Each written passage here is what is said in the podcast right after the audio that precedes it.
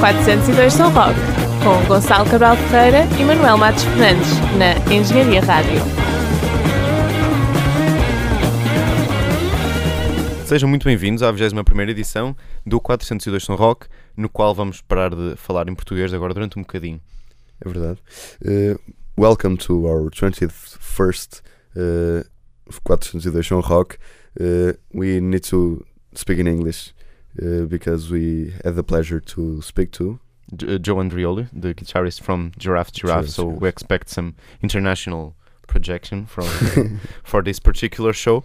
Um, as you, as our listeners might know, we are great fans of Giraffe Giraffes and math rock in general, as we are of progressive rock. So uh, we'll be playing. Um, a few songs. yeah, a few songs from from well, uh, a song from each Giraffe Giraffes album. So it will be one song from Super Bass Black Death Greatest Hits Volume One, one from More Skin with Milk Mouth, one from Pink Magic, and perhaps some things from the the Spaz Master. Spazmaster and the the 10 inch EP. And uh, well, that's it. Well, stay stay tuned for more. We won't be long right now because we still have uh, a great 40 minute uh, interview with Joe that agreed to talk with us uh, through Skype. Yes, and uh, That's it. Engenharia Rádio. uh, Giraffes Giraffes is not only a math rock act but also uh, it's a quintessential defining band of the genre. Uh, in your opinion, what defines the mathness of your of your style besides the time signatures and all? Uh, well, I mean, I guess to a degree, the time signatures is the the the math element to it, but I think what comes along with a lot of the math rock styles is uh, tapping on the guitar, like like two handed tapping, and uh, I guess build building on polyrhythms on the drums. Uh, hmm. Also, maybe the dissonant chords. Would you consider- definitely yeah yeah definitely that seems to like to to fit into the um with a lot of like uh the math rock i guess sound that that's a a popular thing uh within it. It's funny having like uh having terms like that like math rock because it's you know what's the difference between math rock and progressive rock Yeah. what's the difference between math rock and and classical music you know because that's very technical As we often say Uh, that math rock uh, perhaps is to this decade or uh, at least the beginning of this century like progressive rock was to the to the 70s maybe. Yeah, yeah, I definitely see that. I think there's a kinship with a lot of these modern math rock bands, uh, uh, ourselves included, uh, to the to 70s to 70s prog. Definitely. Um, I mean, uh, example like you know, without King Crimson, you wouldn't have a lot of math rock bands, and and a lot of the things that are happening now.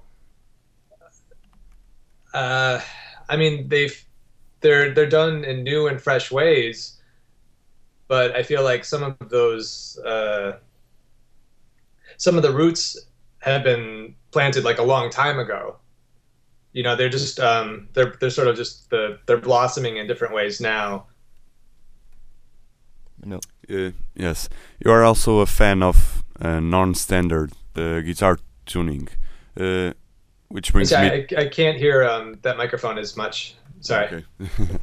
uh, you are also a fan of a non-standard guitar tuning, uh, which brings us to your uh, musical background. Uh, did you teach yourself, or uh, do you have a formal, uh, a formal education, classical or jazz education? I'm I'm entirely self-taught. I took one guitar lesson, and uh, he gave me a bunch of uh, a bunch of patterns to learn, and uh, I didn't practice them at all. And then so when I had to go back to my next lesson, I decided not to go, and I never went back. And Ken, on the other hand, the drummer, he's he's very well, very uh, he's very well trained he's gone to school for music and he understands music and composition from a, a theoretical uh, perspective. But for me, I wanted to break out of the. So I taught myself sort of standard tuning stuff, chords, bar chords, power chords, when I was young, and then I wanted to break out of that mold because you find yourself just just writing similar songs and kind of stuck in these patterns. And to do that, I just started just detuning guitars to the point where I'm just kind of hitting it and it sounds cool. I don't know why it sounds cool, but I just think it sounds cool. And then just writing songs like that. And also it's like what can I do with the little the the least amount of stuff? So like I didn't have a, a bass player and, and stylistically it's like, oh, can I can I thumb sort of the bass lines on the the sort of bassier strings, the thicker strings, and like kind of hammer on and tap sort of like the melody lines at the same time, and that sort of helps me develop this sort of different style. That's interesting because I was going to ask you if your um, creative process was a lot like writing, uh, let's say, jazz or contemporary classical music. But uh, I see you you work with a with an improv bass. You and Ken. Yes, yeah, definitely. I uh, I mean, I can go into writing a composition with the bigger picture in mind and having like an idea of what I wanted uh, what I want it to sound like when it's complete. But figuring out how to get there is a little bit of an exploration more than just having it mapped out or being able to like construct it on paper first and then play it. Uh, about uh, also about the, the the way you, you play your music and the way you, you record your music. You you're not fans of overdubbing. Uh, do you try to um, give the audience, the, the, the public, the fans, uh, the um, the full live like experience? Yeah, yeah. What we do is um, when we play live, I do a lot of live looping. So instead of playing to a part that's pre-recorded, I will play the phrase live and and record it live and then play on top of that. Uh, which most of the time works out really well. Sometimes you know there might be a mistake and then it's kind of fun trying to fix it or trying to uh, or just kind of riding that wave and just seeing where the the mistake kind of takes you. And when we go into the studio, uh, sometimes we do overdubs, but mostly it's because we want to have like a thicker sound or we want to have the recordings be a little bit more stereo. Usually it's smaller stuff that I do with the effect pedals, like a like that. Like say I want that to be like in the left channel, or if I want it to like shoot across like uh the, the speakers. Yes, mixed with. We would need to. I would need to do that as an overdub to be able to isolate that sound and send it across. But aside from that, we try to do most of the stuff just just straight. Well, uh, that for us, that perhaps might be the, the, the best way to listen to Giraffes Giraffes because, well, um, I mean, we we look forward to to be uh, able to see you in Europe or perhaps in Portugal, maybe. But uh, Yeah. unt- until then, uh, we're we're happy that the that the albums are uh, perhaps emulating the the live experience, right?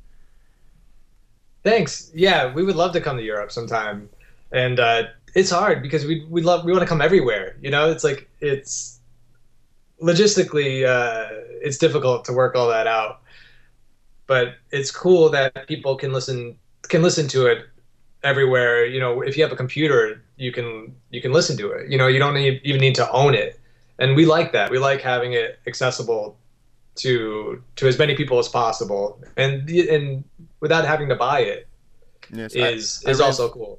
uh, while preparing for the, the for this interview, I read that you're you're not uh, uh, like a lot uh, very possessive of your uh, of your creations. If someone wants to play your song on on let's say a, an independent movie, uh, they say that you guys are very okay. Do it. Uh, Yeah, for the most part, we're very cool uh, with it. You know, if people start selling stuff for like money, then it's yes, it's kind of weird, you know. But like, yeah, definitely a lot of a lot of people ask us for music for their independent movies or college projects, stuff like that. And uh, yeah, it's it's great. I mean, it's it's really uh, we feel honored that people would want to even use it.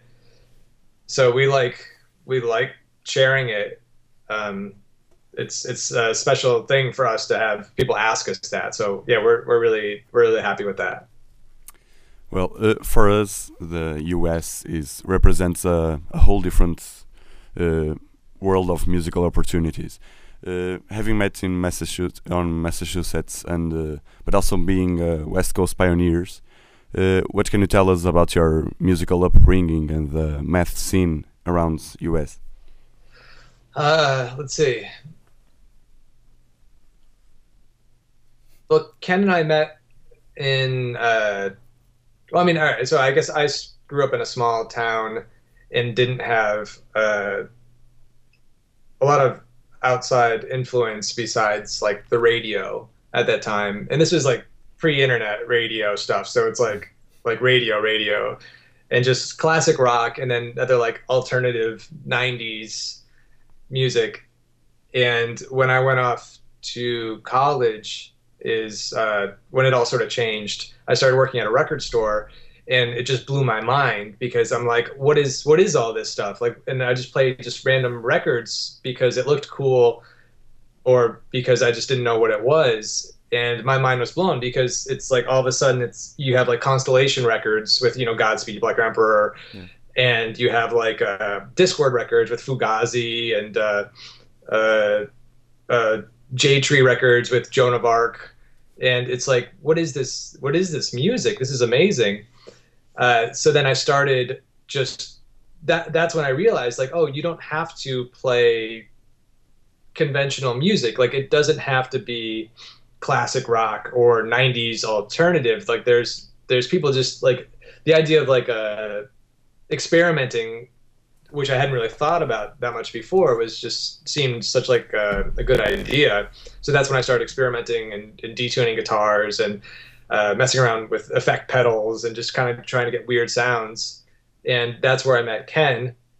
We started playing a little bit around uh, around there. That was in New Hampshire, and then we moved out to California, and that sort of that start that started everything for us because people were really just receptive to like this the stuff that we were doing. This for us, it was this new sort of sound, um, and it was the, sort of just the right place at the right time because at the same time you have uh, bands like uh, like like Deerhoof out there. You have like Hella doing their thing out there.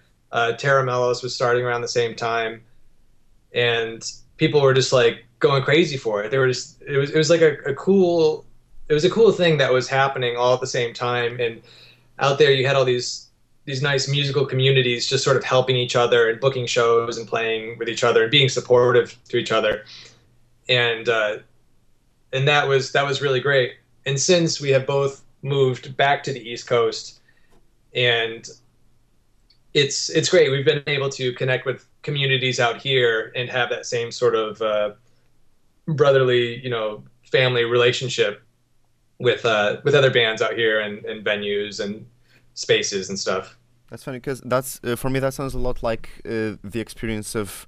Um, perhaps I'm wrong, but I I, I think of um, earlier uh, European painters uh, up until the 20th century.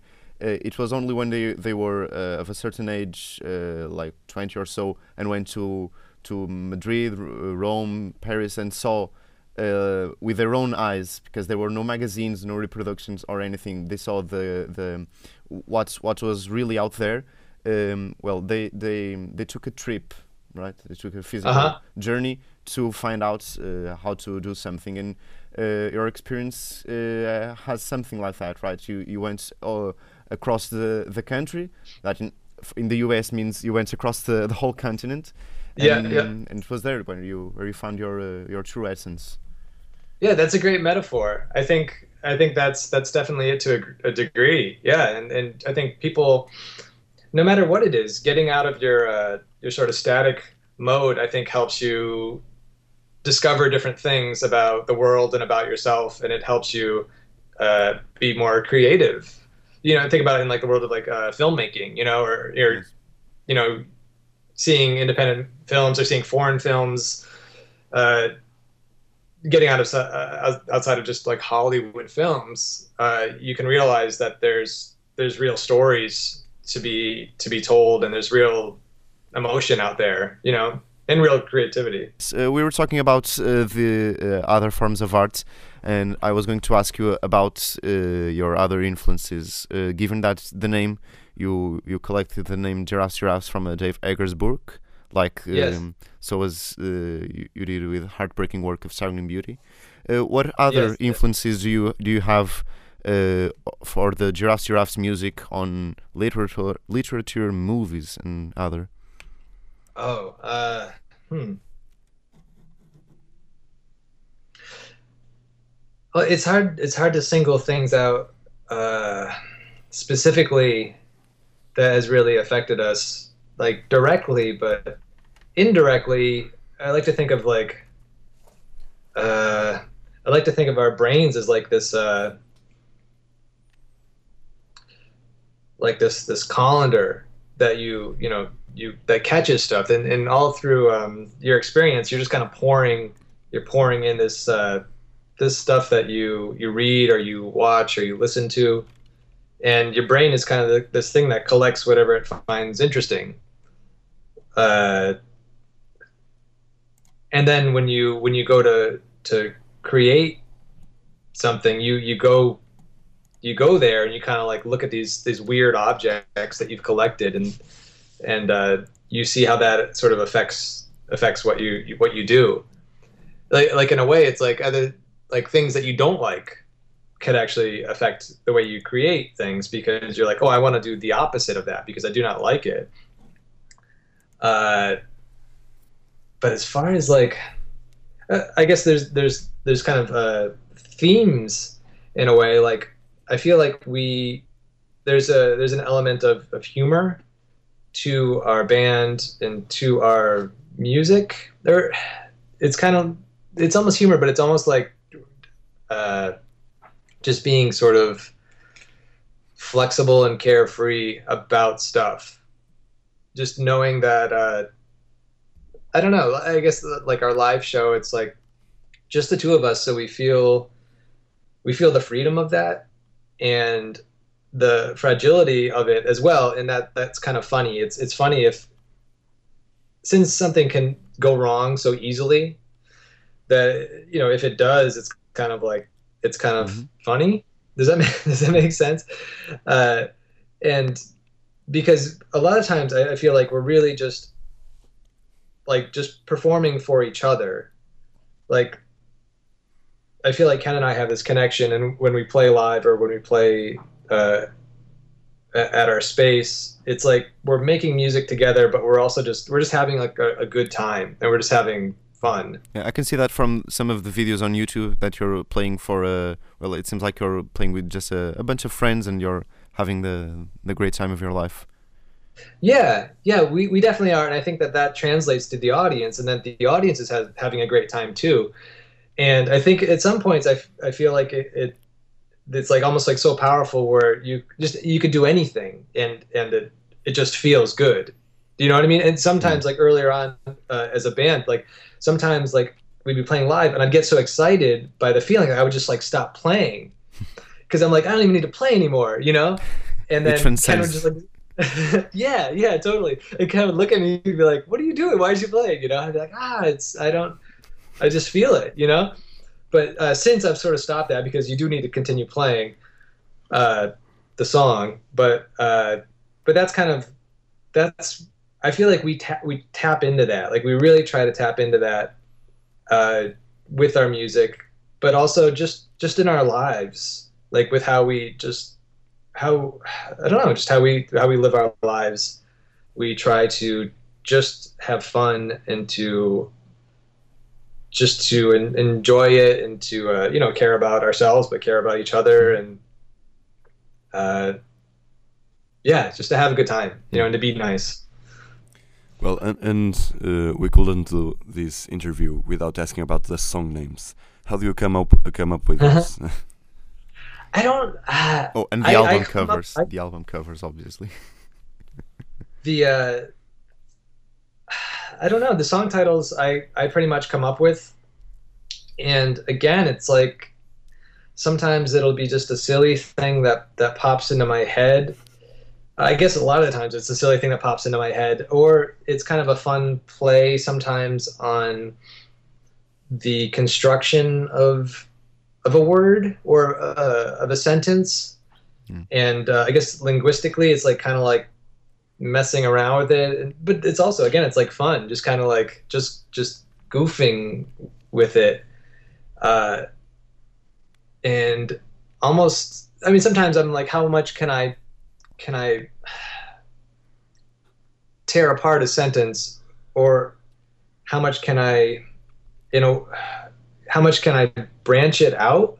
Like the uh, the second track on Moreskin with Milk Mouth. Yes. Oh, we were going to talk about that now. I am. It comes from a, Yeah. a Beatles uh, title, right? Yeah, exactly. So like so that's like that's that's where it started. You know, was like this this the the first line of I am the walrus, right? Yeah. Uh but then I'm I'm like what if I break this up so it's not gender specific. So you have he, but then you also have she and then I'm like, oh, what if you also have like him, and then what if what if you also have her? So it's How do how do you pronounce that? Uh, uh, by the way, Do you We don't. We don't. We don't. it's just a second track. yeah, yeah. Second track, or like we just say "I am," you know, or or, or uh, I am oh no, actually, yeah. We actually, uh, I think somewhere it might have been on MySpace. You couldn't uh, when you put up music on the MySpace player, you couldn't put like punctuation or anything. So I just typed in "I am something something," like like you know those like those words, you know, something something. Uh, and so since we say you know you want to play something something you know first or whatever so that that's what we usually we call it. But but anyhow so th- that particular song title was like oh can i look at this sentence from almost like a, a few different perspectives but at like the same time? And then when you're reading it you can kind of choose how to read it. I don't know. It's kind of wacky. I don't know why i do it but i just it's like it's a fun little thing. Especially since like we don't really sing it's like a way to convey more information than just the music i feel like it almost can like help uh, set a tone a little bit about like about the song i guess And about uh, about ahead. the, the the covers, I the the the record covers. Uh, there's also there's some differences, right? Because uh, Super Bass seems like uh, something uh, out of a fanzine out of the seventies, but uh, then More Skin with Milk Mouth is it's just an amazing collage of uh, several uh, several several influences, and then Pink Mhm. Magic like a, a drawing. Um, what what what were the the reasons behind this, if there were any? Well, the uh, Ken, the drummer, handles all the artwork. Well, most of the artwork. The first one we created ourselves, and we wanted uh, it was just a we wanted to design. It's the two-headed giraffe.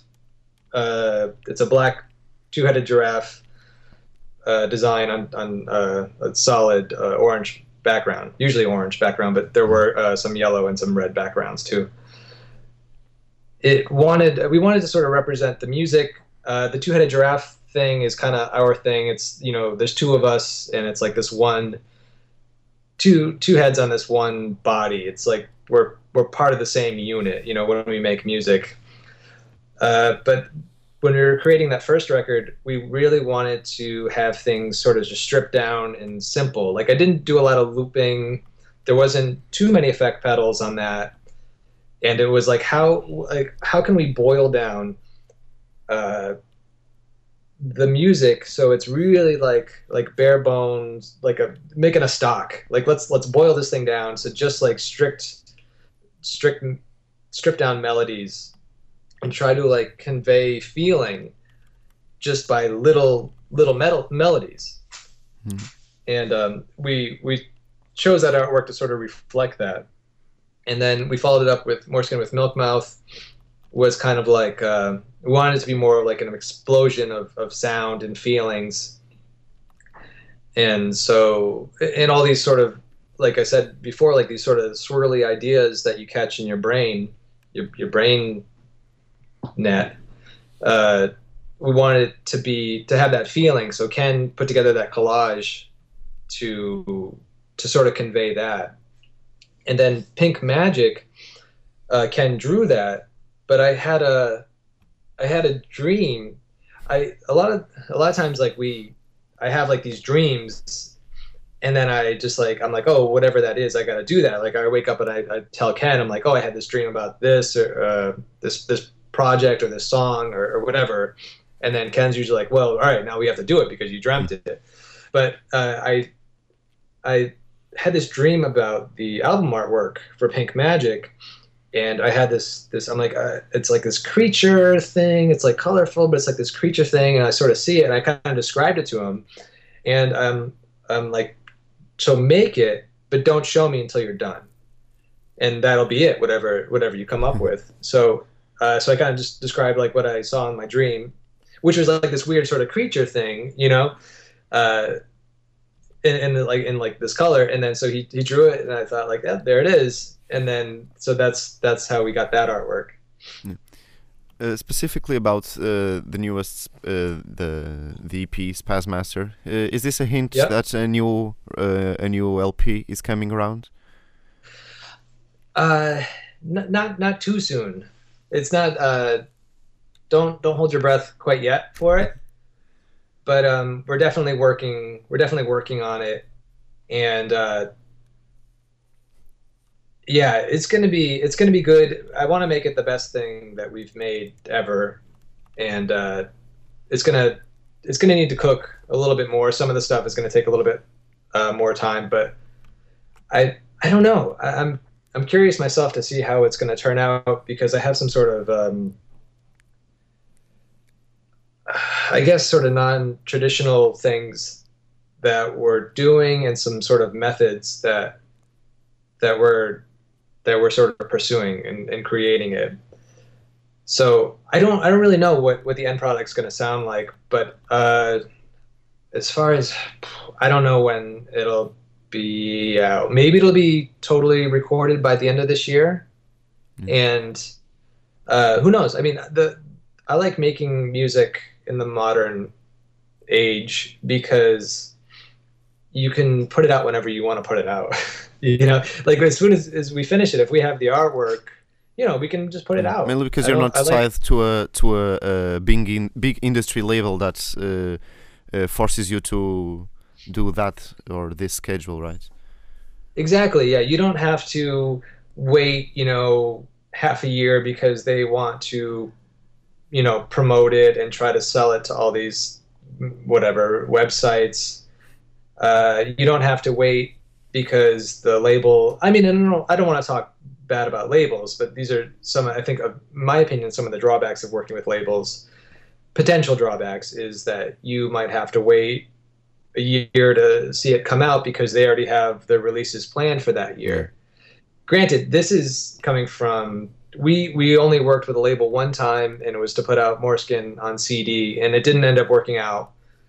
Uh, so, besides that, we've always we've always been independent and we really enjoy that. I think there's things to be said that are very great about labels. I think that there's there's a family aspect of labels. I think um, they could really help you get your music in different places, and uh, they could definitely help help you financially, like putting out things and recording. Um, we've been so fortunate that we're now i feel like in a position where we can continue to do it by ourselves and do okay yeah. have you ever ever thought about setting up uh, uh, an indie label uh, for other with you and other uh, artists well because uh, I, I i feel like uh, there are some rock musicians that at a certain point think well i I, I know what I, I'm capable of and I can help others. I would. I I mean, I've talked to certain people who are interested in doing things like that, and I would rather, I would rather almost talk to bands and people about just doing it themselves and, and knowing that they can do it themselves. Uh, and, there there's a there's a web of support out there and it's it's really just connecting with other bands, connecting with venues and spaces, connecting with uh, people that run you know websites, music websites, and just just being nice and just helping each other. And I feel like you can you can get you can go places with that and you can make real connections with people and and and uh, listeners. Um, and that like I, I feel like a lot of people go after the label and they think well that's that's like the end game is like all i need to do is get on a label and then everything will be okay. But it's not true. It's like you still need to do all that work and the label i mean in a way it's like this this sort of stamp of approval and people might listen to you just because you're on that label and, and i get that. But i also think that you can do it yourself and i feel like people sometimes don't have the confidence and they, think it's like some special thing like some magical thing to it and it's not really like you just you just write make the music that you want to make and play it and try to connect with people that you like the that you like the the music that they make, you know, or like m- people that make music sort of similar to your music, and then all of a sudden you have you have like a relationship and then you play shows together and then you find people in other states that do that and you go visit them and you play shows together you know Yeah. or um, you know you you find uh, blogs or websites where people talk about it or i mean look at uh, I mean, on like a like Reddit or something. You know, there's like a if you like math rock, there's a math rock subreddit, and people like post like, "Hey, check out my band," you know, and people comment on it, and like that's a way that people are just doing it independently. Yeah, yeah, and that's that's all. I mean, I'm only, I guess, I only have uh, my perspective on it from my standpoint, from my experience. But that's that's my opinion on it. I feel like that you can really nowadays you can really connect to a lot of people. And i wonder like the old school label idea i don't think is going to be relevant in 10 years. You know it, it, they'll still exist but it won't be the same thing. Like i think that i mean i predict that like especially like larger art artists it's like i don't understand why they're they're they need a label at all. They're huge. Do you know what i mean? Like Of course. like why they could they could just do it themselves. I remember when um oh, it must have been a few years ago, uh, maybe even like over five years ago now. But I remember uh, Morrissey was talking about not being able to like not finding a label to put out his record, and Amanda Palmer was just like she wrote a, a long uh, post about it. She's like, you don't need the label, you know, you can just do it. I mean, you're Morrissey. Do you know what I mean? And he didn't end up doing it because I think he was sort of stuck in that old old way of thinking. But I mean, come on, man. Like like you're so you're so famous, you know, you're so popular, you have the means, and all you need to do would be to set up. I mean, he could set up his own company, and and boom, it's like everybody would buy Morrissey records just straight from Morrissey. You know, you don't need the label. It would be even better for Sorry, him. that was sorry. Yeah, that seemed kind of ranty. I'm really not uh I'm really not anti-label. I like labels. I, I yeah. I, I mean, I I do like labels. I I'm friends with labels, and uh, you know, I play with bands that are on labels. So yeah, just different Uh, experiences, maybe. I, I feel like I really want people to know that they can do it themselves. That they really can do it. I'd, uh, I'd like them to feel empowered to do it themselves. So wow, uh, to go back to your original thought, is that uh, no, I haven't really thought about starting a label, but it would be cool to have. I don't know. It'd be cool to have a way to help uh, excite people about you know doing it themselves, and maybe that's some sort of like uh, I don't know. I haven't really thought about it, but but but talking about it now makes me want to. I don't know. Re- maybe reach out more and, and just see what I can do to help people. You know, find find their own way. You know what I mean? Yes, and and uh, about the the albums, do, do you sense any technical or artistical evolution? Uh, Around your uh, the the three records and the E EPs. Yeah, well, you know what's funny is um, I was talking about uh, how I started detuning my guitars and, and playing in alternate tunings. The 10 inch that came out right after Pink Magic was the first time I actually went back to standard tuning. So that's the first thing I wrote in standard for Giraffes Giraffes. And uh, that and the 7 inch, the Spazmaster 7 inch that just came out, those those two songs are also in standard tuning. And I've been experimenting it's like I've been experimenting with standard tuning and seeing what that is like. Uh, so I don't know. It, in a way, it's funny because I've, I've gone so far into open tunings and alternate tunings that going to standard tuning seems like an experimental process for me. But uh, I see our albums. I mean, I see our music I see it getting sort of more technical. I think our our our new thing that's going to come out next, the the the new album, I think is probably going to be the most technical thing that we've done. But I think it's going to be it's it's going to be it's going to be weird. I think it's going to be weird um,